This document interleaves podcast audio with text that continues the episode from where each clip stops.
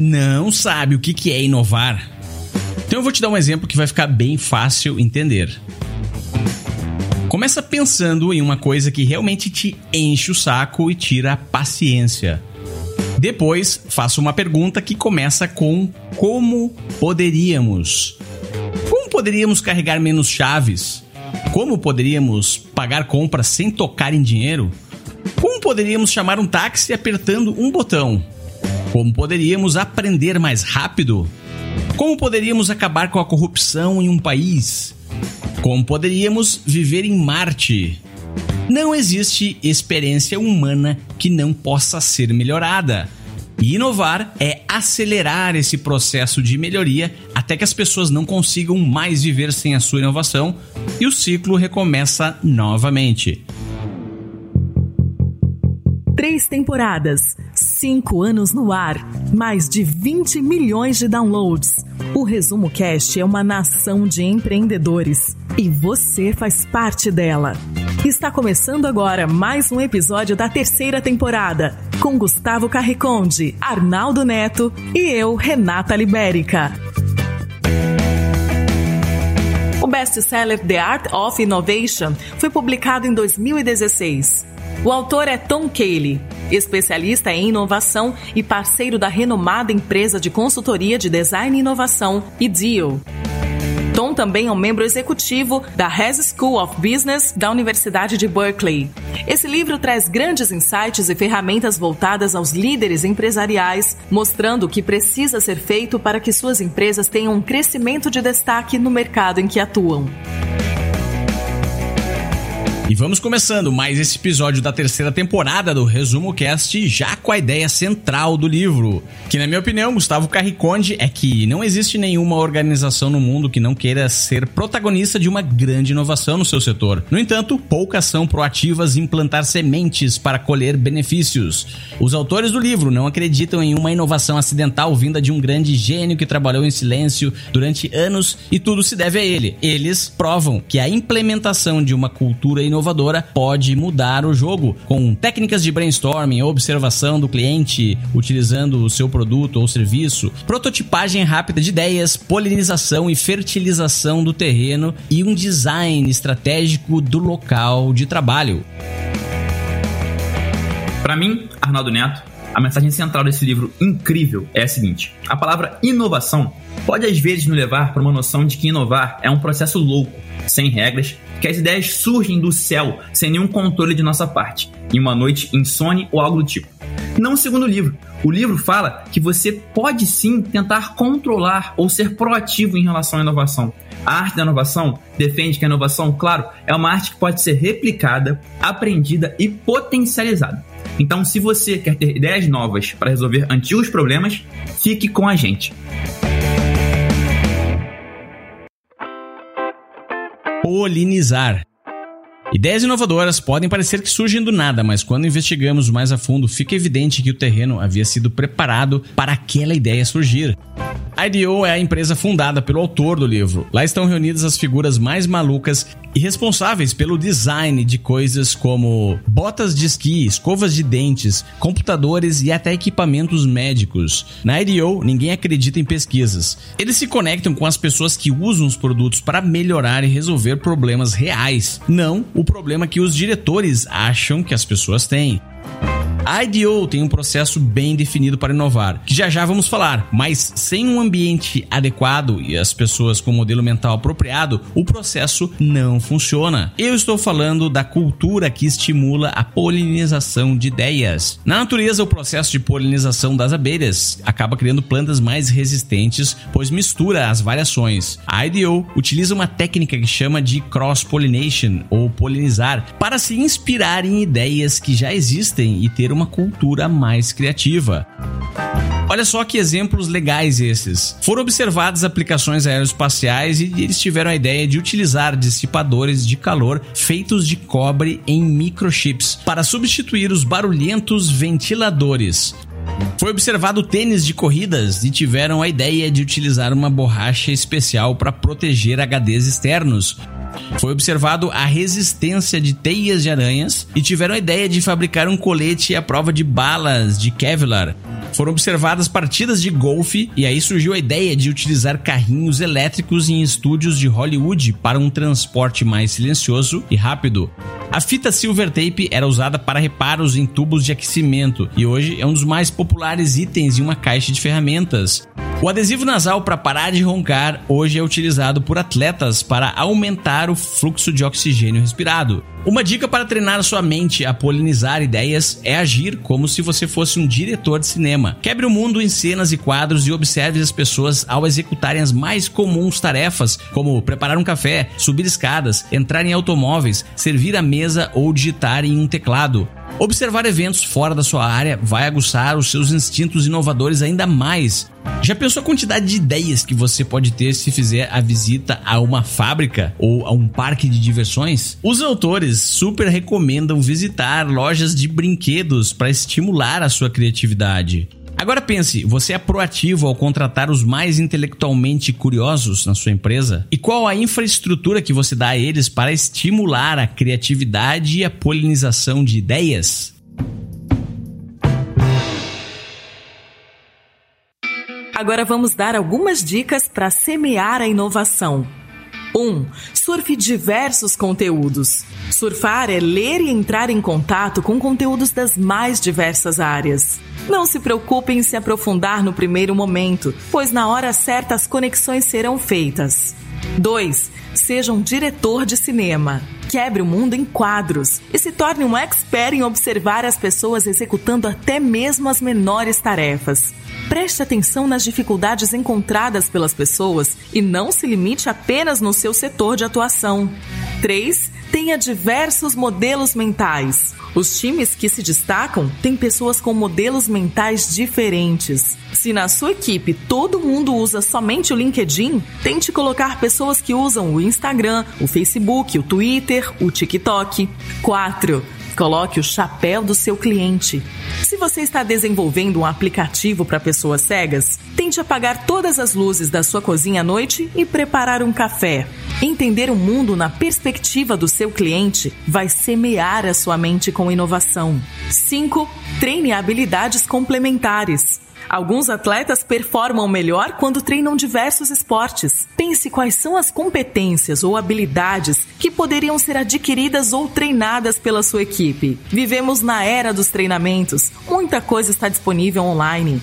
Então se pergunte: qual é o curso que você pode comprar agora mesmo para sua equipe que vai te trazer uma super vantagem competitiva? E se você está gostando desse tema, preparamos um desafio prático no final desse episódio para você aplicar as ideias que estamos apresentando aqui. Então fique com a gente até o final. O método da inovação. Como disse na minha ideia central, inovação não é um raio de luz que te atinge no meio da madrugada, mas sim um processo que pode e deve ser organizado e estimulado. Segundo o autor, existe um método para isso, com cinco passos muito bem definidos. São eles: primeiro, entender o cliente e o problema pelo qual ele está passando. Segundo, observar pessoas reais em situações reais para entender profundamente as dificuldades que estão passando. Terceiro, visualizar as soluções que podem resolver esses problemas e dificuldades com detalhes. Quarto, avaliar e refinar os protótipos criados no item anterior. 5. Finalmente escolher um caminho e colocar esse caminho no mercado para validação e, consequentemente, aprimoramento a partir de feedbacks. Os passos são muito claros, mas eu gostaria de dar mais ênfase ao segundo. Você pode começar, inclusive, se observando. Segundo passo, observar pessoas e você pode começar se observando.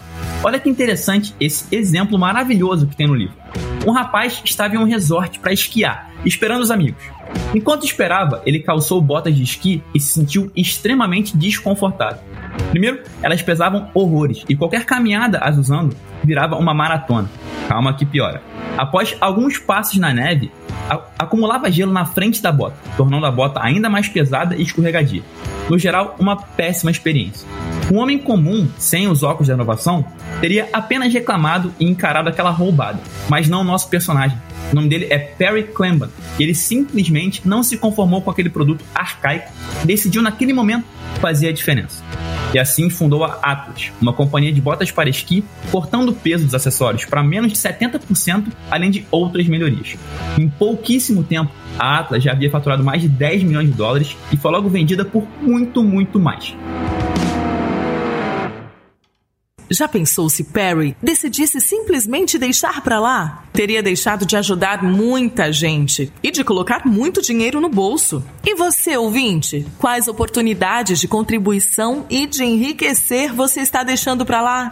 Pense agora em experiências que você passa no seu dia a dia e que te incomodam.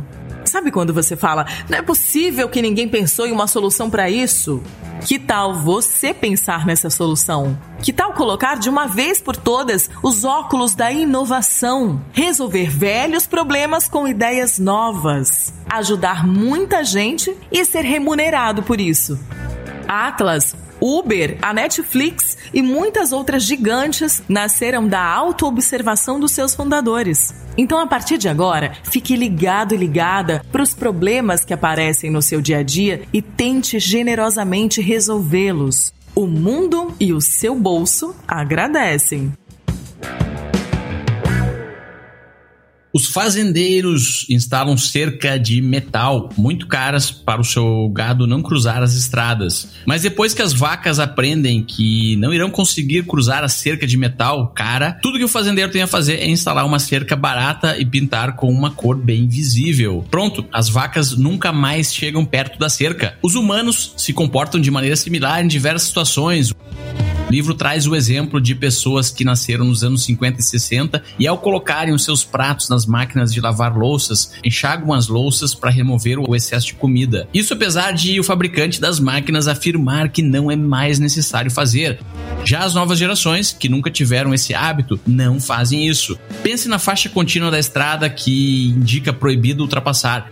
Pense na faixa pontilhada que diz que agora pode ultrapassar. Pense nas laterais com sonorizadores, celular que vibra, a bolinha com o número dizendo que tem mensagem, aquela rodinha girando dizendo que o site está carregando e você está chegando onde quer na internet. Os alertas sonoros, o som do elevador, as vinhetas do, dos programas de TV e até de podcasts. A sua vida tem parâmetros que você dificilmente vai quebrar para adotar a última inovação disruptiva. Por isso, quem quer trazer inovações para o mercado precisa dar um empurrãozinho para ajudar o público a quebrar aquela barreira inicial de adoção.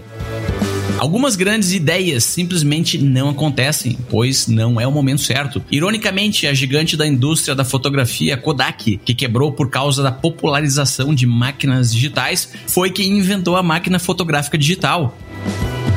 Mas a inovação ficou guardada em um de seus laboratórios por anos, porque ninguém da empresa sabia como apresentar aquilo para o público. Quem se lembra do Google Glass? Quem já não gostaria de ter um? Mas não é ainda o momento, pois não estamos preparados para lidar com as questões relacionadas com a invasão de privacidade que vai acontecer quando as pessoas começarem a se filmarem umas às outras. Steve Jobs teve facilidade ao introduzir o iPod, que substituiu os antigos Walkmans com fitas cassete. Só bastou ele dizer que o novo aparelho colocava 100 músicas no bolso das pessoas. Mas teve mais trabalho para convencer as pessoas que o melhor celular era um estranho iPhone sem teclado físico, como o do conhecido BlackBerry. Criar uma grande invenção não é suficiente, é preciso planejar uma estratégia para convencer as vacas que, mesmo sabendo que a cerca barata não pode ser cruzada, que elas devem tentar, pelo menos, cruzar. Soluções inovadoras precisam vencer barreiras. Muitas boas ideias morreram porque não era o momento certo de acontecer.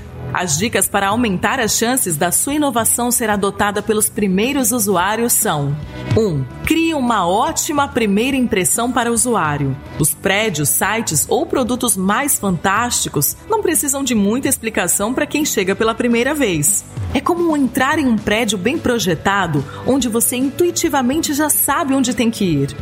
2. Crie metáforas para simplificar o que você faz.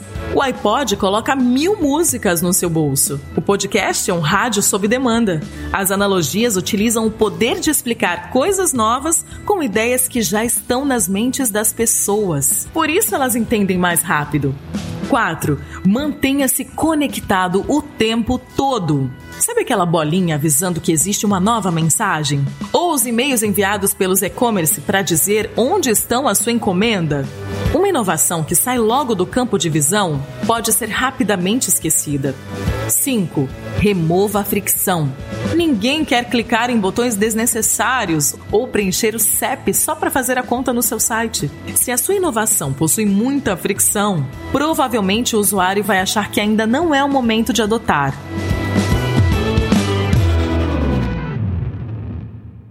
Resumo Cast Livros para empreendedores. Você se sente um inovador e quer debater essas ideias sobre inovação, empreendedorismo, negócios com outros ouvintes do Resumo Cast? Visite resumocast.com.br barra inovacão e entre agora mesmo nos grupos gratuitos que criamos para você conhecer outros empreendedores, compartilhar as suas ideias e debater assuntos relacionados aos livros sobre inovação.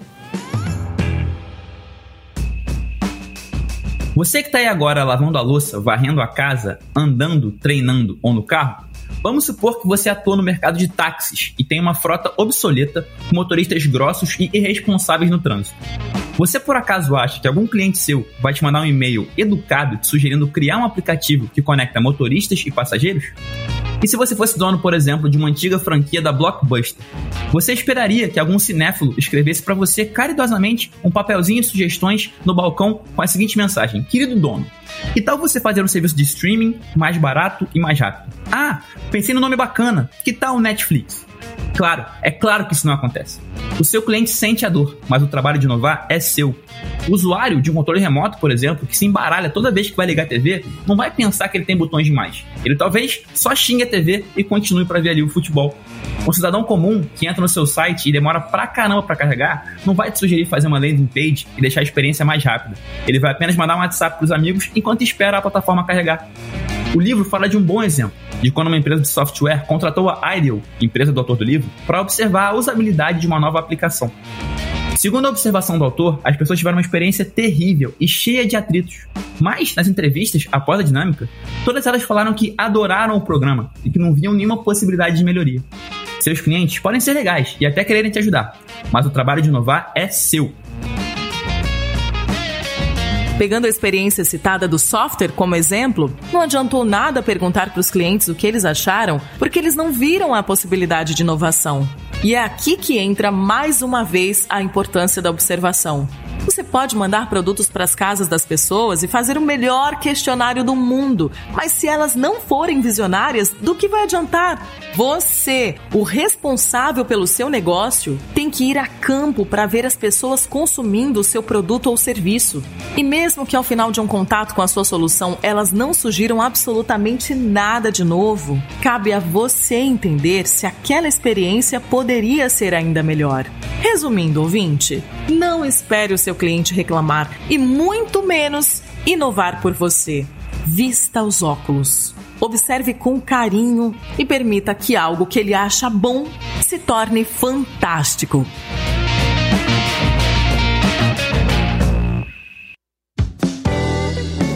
Para quem é esse livro? Para mim, Gustavo Carriconde, esse livro é para todas aquelas pessoas que se questionam como posso resolver um determinado problema. Ou seja, todos nós temos um pouco de designers dentro de nós mesmos e inovação não precisa ser nada tecnológico, pode ser simplesmente mudar a forma como você faz a sua comida, por exemplo. Se preparar mais rápido, é, poupa mais minutos por dia, isso já é inovação.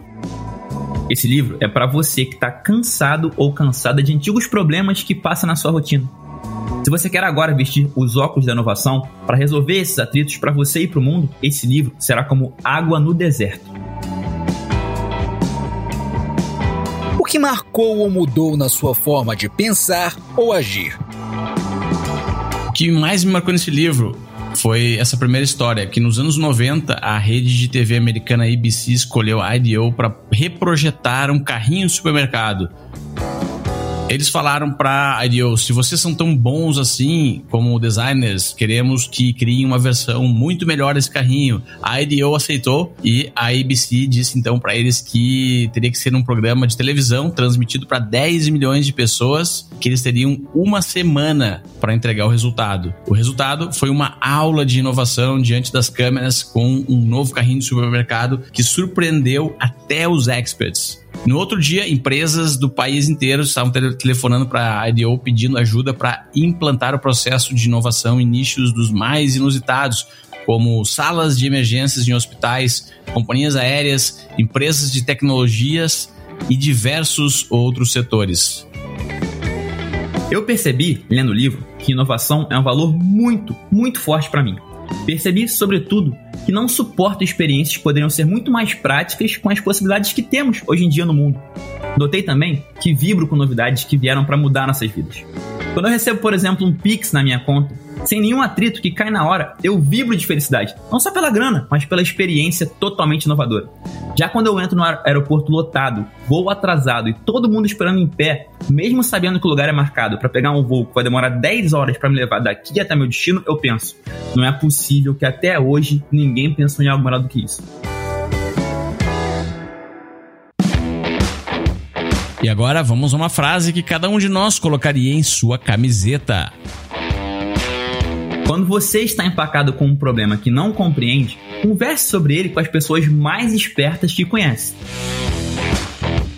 Deus inventou os chefes e os clientes para garantir que as ideias sejam executadas na data de entrega.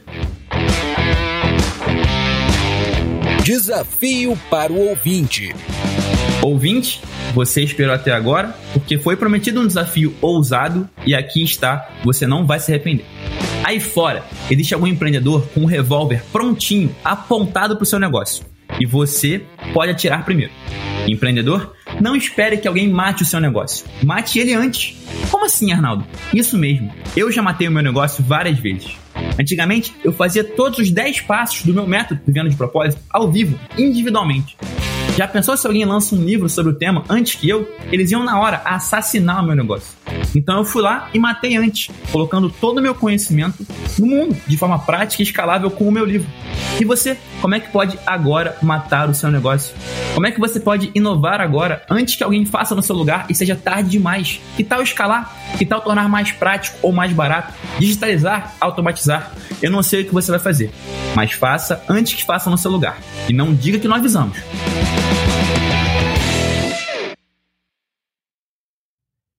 E assim chegamos ao final de mais um episódio do Resumo Cast, sempre trazendo grandes livros para empreendedores com o objetivo de você se tornar uma pessoa cada vez melhor.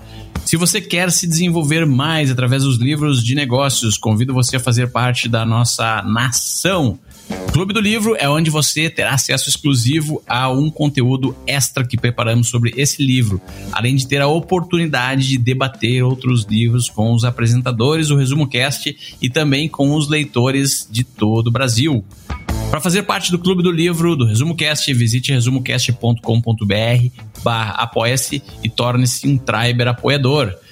E agora, um grande abraço para os nossos Tribers conselheiros, que são aqueles grandes empreendedores que nos acompanham e contribuem ativamente para empoderarmos a humanidade com o conhecimento dos livros e quiseram deixar o seu legado e o seu nome nesse episódio aqui. São eles: Francisco Felinto da Júnior, André Moreira Martins Arruda, Guilherme Beco, Kleber Barros, Luiz Alberjante, Nilson Batista Filho, Porfírio Ribeiro Carvalho Júnior, Marcílio Guedes Drummond, Henrique Sanábio Vilela, Alcina Sales Giroto, Douglas Milan, Pedro Muschitz, Marcelo Figueiredo, Marcos Franco, Luiz Luciano dos Santos, Gustavo José de Luna Campos, Alexandre Nepomuceno Almeida e Jorge Pretel. E você quer entrar para o nosso time e deixar o seu nome no episódio, você também pode nos apoiar e tornar-se um Triber conselheiro. Visite resumocast.com.br barra apoia-se. Muito obrigado por nos acompanhar em mais um episódio do Resumo Cast. Um grande abraço e até semana que vem com mais um grande livro para empreendedores.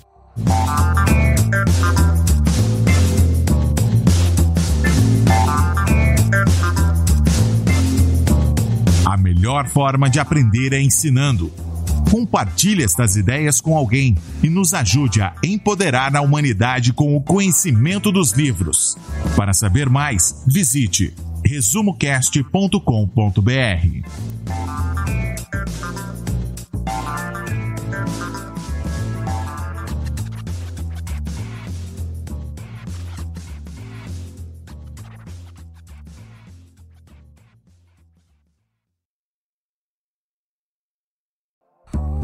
Se você gosta de assistir vídeos gratuitos sobre livros para empreendedores, sabia que já estão disponíveis no canal do YouTube do Resumo Cast os resumos dos livros em vídeo dos últimos episódios da temporada 3? Basta abrir o seu aplicativo do YouTube ou o site do YouTube no seu computador e procurar pelo nosso canal digitando Resumo Cast. Te vejo por lá.